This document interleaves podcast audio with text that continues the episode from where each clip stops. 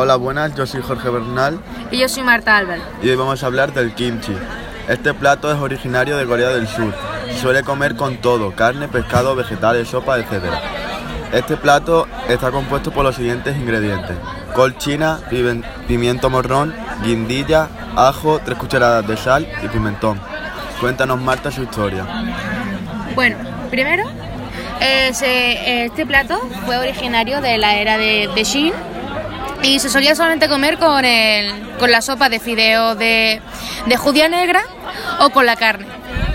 También se bebía, también se comía cuando se bebía soju, que es una que es una bebida alcohólica de Corea del Sur. Y ahora voy a explicar cómo se hace el kimchi.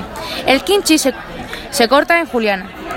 Vale, se corta juliana en la col, se pone en un bol y se disuelve las tres cucharadas soperas de sal en el agua. Echas la col y la dejas 7 horas para que se salice la col.